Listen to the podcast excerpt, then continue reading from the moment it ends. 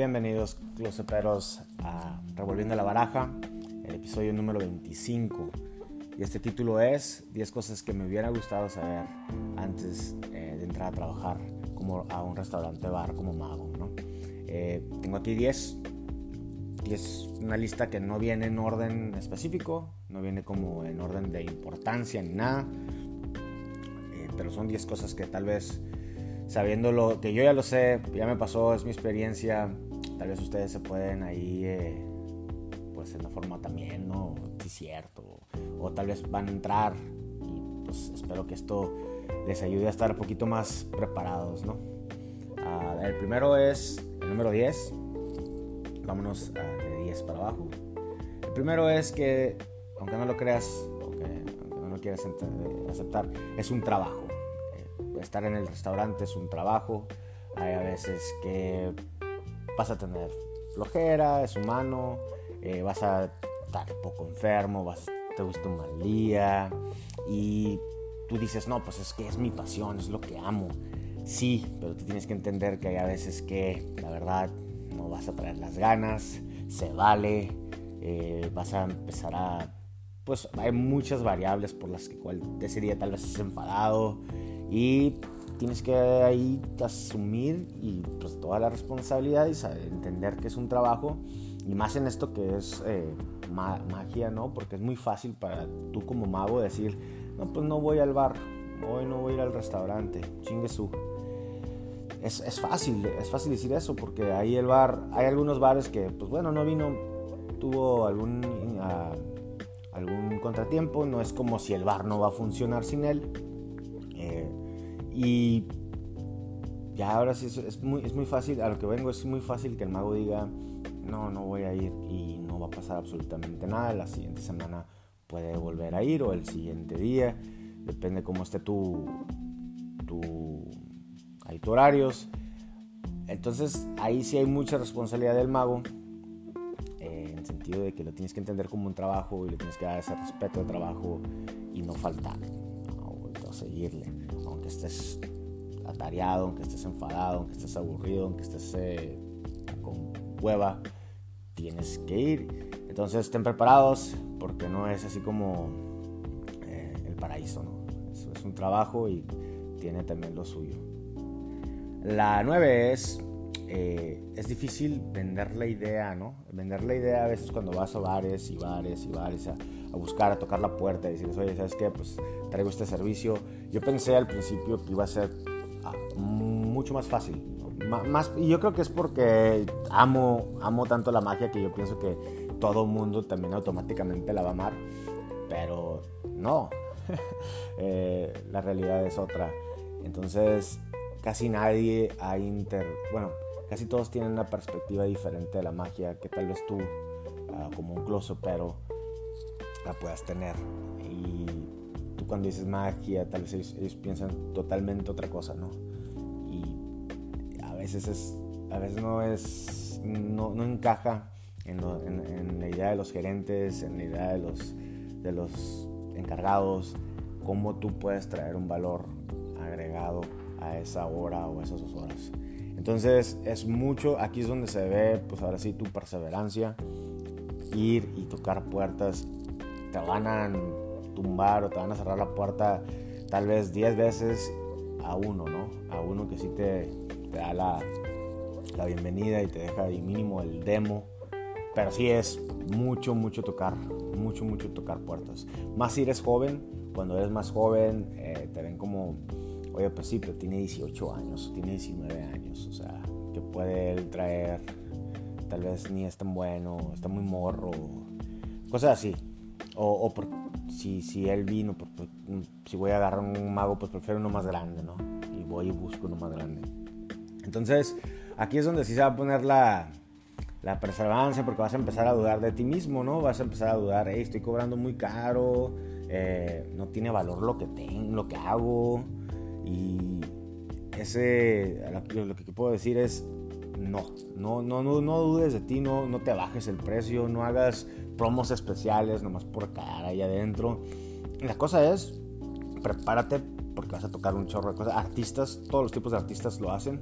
Eh, nomás prepárate para un chorro de cerrar la puerta y no toques tu precio, no toques, eh, no dudes de tu valor, lo tienes. Y eso lo vamos a hablar un poquito más adelante, pero usted chinguele, chinguele, chinguele.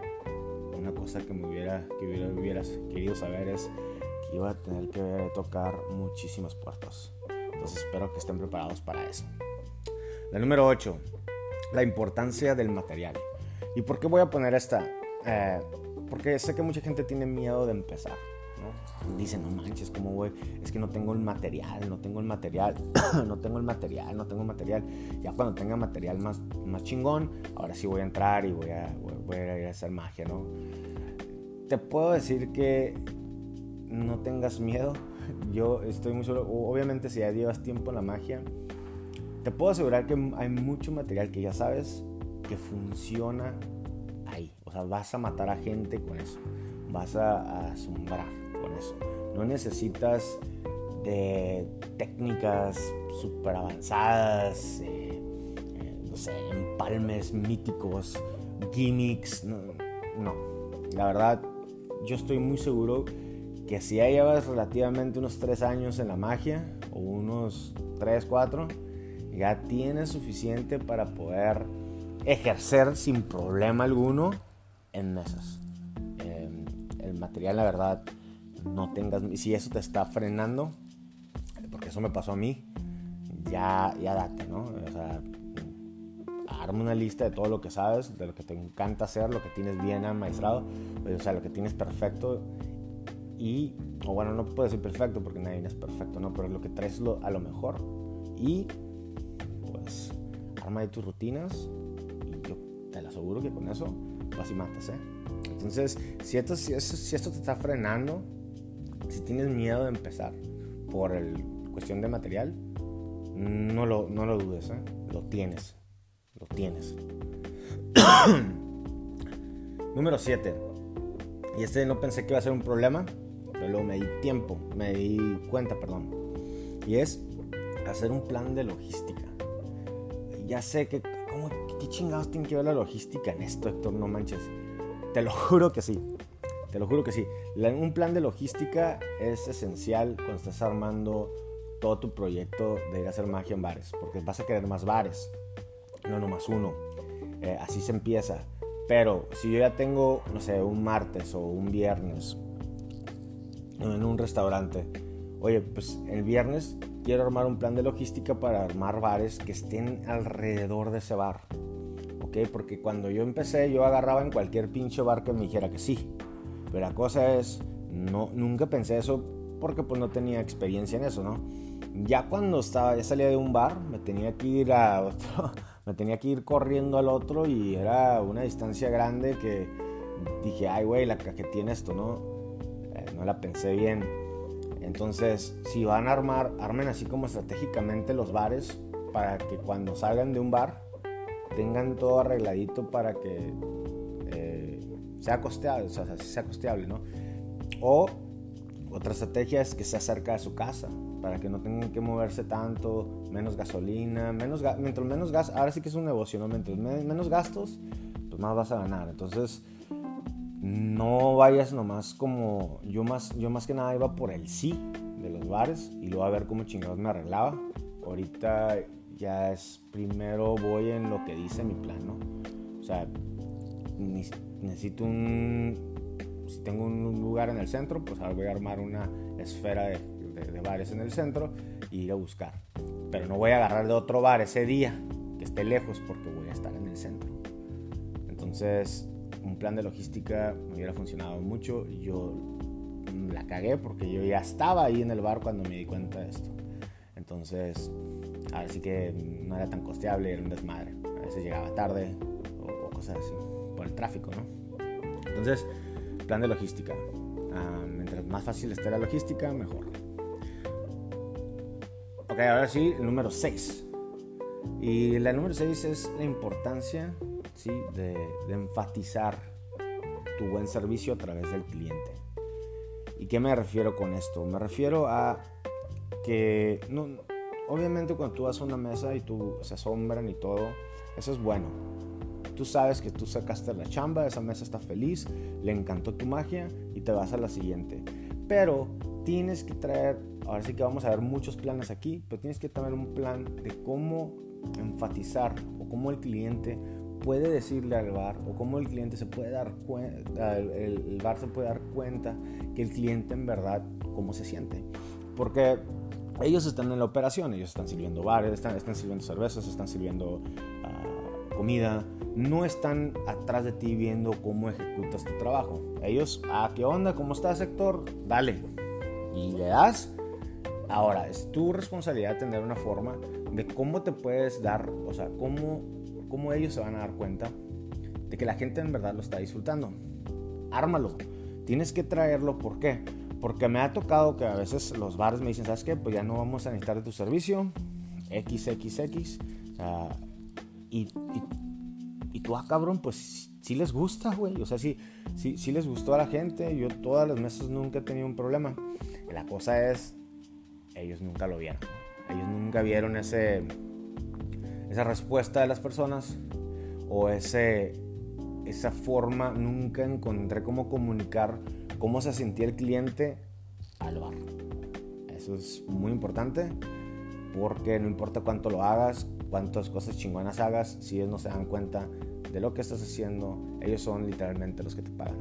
Entonces, ten ese plan, es un buen plan de tener eh, ya sea con check-ins, ya sea con opiniones, ya sean con decirle al gerente, ya sean con cosas así. Entonces, ármate, ármate y ármate.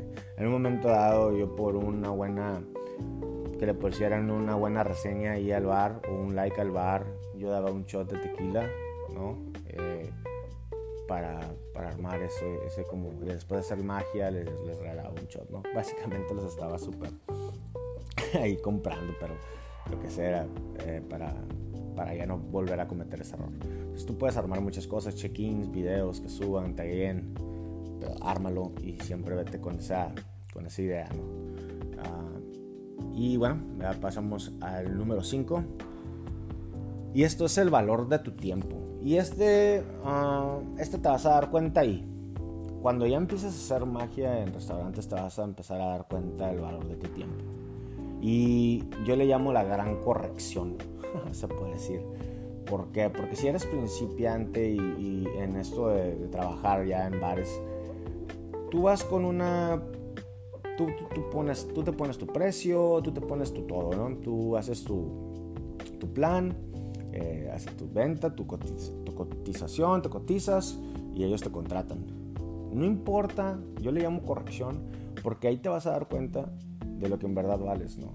Tu cansancio, tu tiempo, tu dedicación, tu práctica, eh, ir todos los días. Y luego te vas a dar cuenta cómo el valor agregado que le das a ese momento de esa hora. Vas a ver a muchas mesas reír, aplaudir, eh, vas a ver el bien que haces. Y luego vas a decir, no, pues puta, güey, o sea, mm, tal vez esto no vale lo que yo en verdad estoy cobrando. Y ahí es lo que yo le llamo la corrección. Y es natural y va a pasar.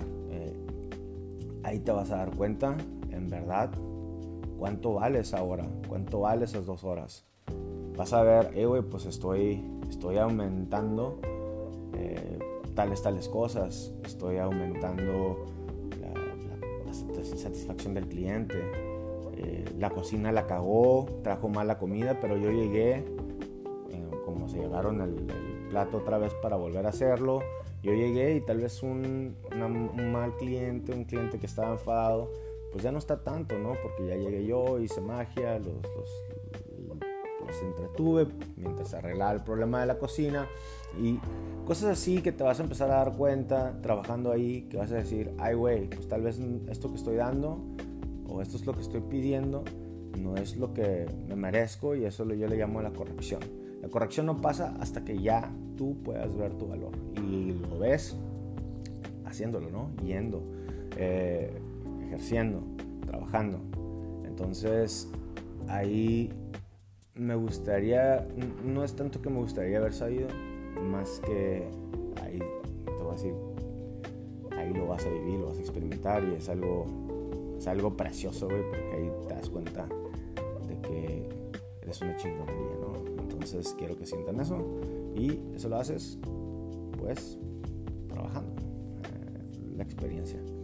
Y espero que a todos ustedes les pase, que vean todo el valor, porque creo que sí lo, sí lo damos, ¿eh? Mucha gente que no, no lo cree, sí lo damos. Ah, el número 5. Ah, no, perdón, era el número 5. Número 4. Y fíjense, yo, este se llama eh, La importancia de una marca personal. Y déjame tocar el tema así de volada. Esta va mucho con la 9, que es lo difícil de vender una idea. Yo, yo tengo un proyecto que se llama Alta Magia.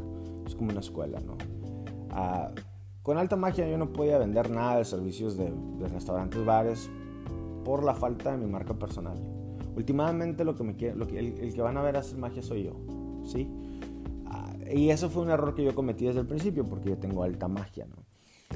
Ya, pues ahorita ya vamos a empezar yo con mi proyecto de marca personal, Héctor Cervantes, ¿no? Eh, si empiezo a agarrar a muchos seguidores, empiezo a hacer mis, mi contenido de redes sociales, ya contraté a una, una agencia de marketing. Ahí es, yo creo, Mm, si yo hubiera tenido ya eso desde un principio, bien alimentada, con buenos likes, con, todo, ¿no? Un, buen, un buen trabajo, yo creo que es mucho más fácil agarrar trabajo con una marca personal que te respalde que nomás ir y pues, buscar trabajo así al, al ras, ¿no? Siempre traer más seguidores, siempre traer una buena marca personal, deja bien claro el bar o el restaurante, ay cabrón, este güey es muy en serio, ve la gente que lo sigue, ve las cosas que hace, es una buena forma de que él pueda ver tu trabajo con todos los videos y todo, entonces una marca personal yo creo que es súper importante y crítico para pues poder generar mejores ingresos, poder ahora sí llegar tú con más confianza, ya con un pie casi casi dentro de la, de la puerta, ¿no? Entonces busquen eso, vean o planeen eso de una marca personal como mago. He visto magos que usan como tal vez un nombre de un proyecto. Está bien, digo, está bien, pero una marca personal siempre es muy buena. Y lo aprendí ya muy tarde. Pero pues para esto es este episodio, ¿no? Yo la cagué, ustedes espero. Ah, número 3. Los nervios nunca se van, cabrón nunca se van. Ah, no importa cuántos años llevas, se controlan, pero no se van. Cada mesa, cada vez que empiezas, empieza siempre, aunque tengas mucha experiencia, siempre estás ese, puntito atrásito, ¿no? Ah, entonces, tengan miedo, eh, nunca se va a quitar, mejor aventarse y, y aprender a controlarlos, ¿no? más que nada eso. Entonces, espero que, los, quiero que lo sepan, nunca se van a quitar. Si les da pena o les da nervios y piensen que mientras más dure la magia, mejor ya dure un rato más para que se me quiten y luego entro al bar. No, en el bar ahí todavía lo vas a tener. Está más cabrón porque hay más gente. Y ahí te pagan. Entonces son muchas variables que te dan todavía más temblorina, pero ustedes échenle ganas, lo van a controlar. Dale unos 3, 4 meses y pum. Ok. Eh, el número 2. El número 2 es el aprendizaje de tu performance. Ahí es donde lo vas a curtir. Ahí es donde te vas a hacer y vas a ver. Como por ejemplo, voy a dar un ejemplo simple eh, de todo esto que, casi engloba todo. Por, por ejemplo, el misdirection. El misdirection es muy teórico para algunas personas que dicen, no, eso es imposible, ¿cómo chingados voy a hacer misdirection? Y nomás lo hablan teóricamente. Y se pone una pared muy grande, ¿no? Ay, güey, yo no puedo hacer misdirection, o sea, no me, no me sale. trabajando te vas a dar cuenta que el misdirection no es tan difícil. Ah, ahí te vas a ver partes de tu performance que tú les tenías miedo, como por ejemplo el misdirection, y luego vas a ver la simplicidad o vas a empezar a hacerte muy bueno para ver esas oportunidades y relajarte. Ay, güey, no es tan difícil como lo pensaba. No es tan difícil, mira, no me están poniendo nada de atención, aquí puedo hacer esto. Y, y cosas así por otras, vas a empezar a armar y perfeccionar tu performance. Entonces, no, o sea, no, no, no quiero ir al bar porque no quiero trabajar en un bar porque todavía me falta mi performance. Tu performance ahí lo vas a tener, ahí lo vas a armar, ahí te vas a dar cuenta de simplicidad, de la magia que tú pensabas que era una pared que te, lo, que te detenía. No te preocupes, bro. Vas a ver, vas a estar en una, vas a estar en una, en una mesa y luego, ay, güey, esto funcionó mucho en esta mesa. Lo voy a, eh, esto no funcionó, esto sí. Y vas a ir quitándolo, quitando lo malo, vas a dejar lo bueno y así es como te vas a empezar a curtir. Entonces, si no tienes un buen performance, que eso no sea algo que te limite para entrar a trabajar. ¿Ok? Lo vas a poder, lo vas a poder. Ahora, obviamente no te estoy, no te estoy diciendo, llevas un año, eh, no has trabajado, no has ni trabajado mucho eso. No, pues si llevas tres años, cuatro años y te da miedo por el performance, no hay mejor escuela que ahora sí que, que la calle, ¿no? El restaurante. Entonces, adelante. Ahí, se van a, ahí se van a conocer, ahí van a ver sus límites, ahí van a empezar a empujar esos mismos límites y se van a estar sorprendiendo de mucho de lo que son capaces de hacer. Entonces, ahí van a aprender de su performance. Y el número uno, yo creo que sí es la número uno, es que yo me hubiera gustado saber es la plataforma de clientes potenciales que puedes agarrar en un restaurante bar que yo no lo aproveché para ni madres. la neta. La, las, cada, cada mesa es un cliente potencial. Yo era más de agarrar más bares, más dinero. Eh, nunca vi qué negocio se podía hacer de ahí. Tarjetear, como, o sea, cómo yo le hago a ellos para que se acuerden de mí cuando tengan un evento especial, hablarme a mí. ¿Okay? Y esto yo creo que es lo más importante porque es la, es la bola de nieve que luego se hace algo especial. Si, si, si en la semana haces fácil, no sé, estás en unos 5 restaurantes, haces a la semana, no sé, unas, que irás unas 150 mesas, son tal vez 200 personas, 300 personas con las que interactuaste en semana. Oye, una tarjeta, un efecto que, que, involucre la tarjeta, algo más comercial, algo que te que los deje claro, redes sociales, no sé, cómo los, cómo los capturas en tu lista de potenciales clientes, eso ya es un es algo tremendamente eh, fuerte y más cuando te están pagando para hacerlo. ¿okay? No lo estás haciendo gratis y estás armando futuros clientes. Ahí es donde se arma el árbol. Ahí yo la cajeteé, yo me iba más por el dinero en el sentido de que los bares saco mi chamba. Siguiente, nunca pensé, oye, güey, cabrón, aquí tienes 150 personas, empieza a armar tu, tu, tu bolita, ¿no? Y, y empieza a darte a conocer y empieza a tirar tarjetas y, oye, pues suscríbete a mi, canal, a mi Facebook, ta, ta, ta, ta, etcétera, etcétera. Ahí va otro plan, ¿no? Ármate un plan de cómo cachar a esa gente y meterla a tu ciclo. Arma un grupo de Facebook. No sé, haz tu página, haz los fans. ¿Ok? Entonces, eso sí, algo es lo más importante. Porque te están pagando para ir a agarrar trabajo. Te están pagando para ir a clientarte. No dejes esa oportunidad, pero no la dejes. Y bueno, pues muchísimas gracias por si se quedaron hasta este último. Muchísimas gracias por, por escucharme. Ya sé que había dejado de, hacer podcast, ¿no? Pero creo que este sí era importante sacarlo. Uh, espero lo hayan, o sea, les haya, primero de todo, gustado y que les, les ayuden algo, ¿no? Cualquier cosa me pueden mandar un mensaje página de Facebook o en mi Facebook y ahí estamos para cotorrear. Nos vemos en el episodio 26. Les, les prometo que no voy a durar otra vez unos 3 meses, 4 meses para sacar. Pero tampoco quiero estar sacando cada semana sin tener cosas importantes que decir. Espero esperarme a, tengamos algo bien para sacarlo. Entonces nos vemos los soperos. nos vemos después.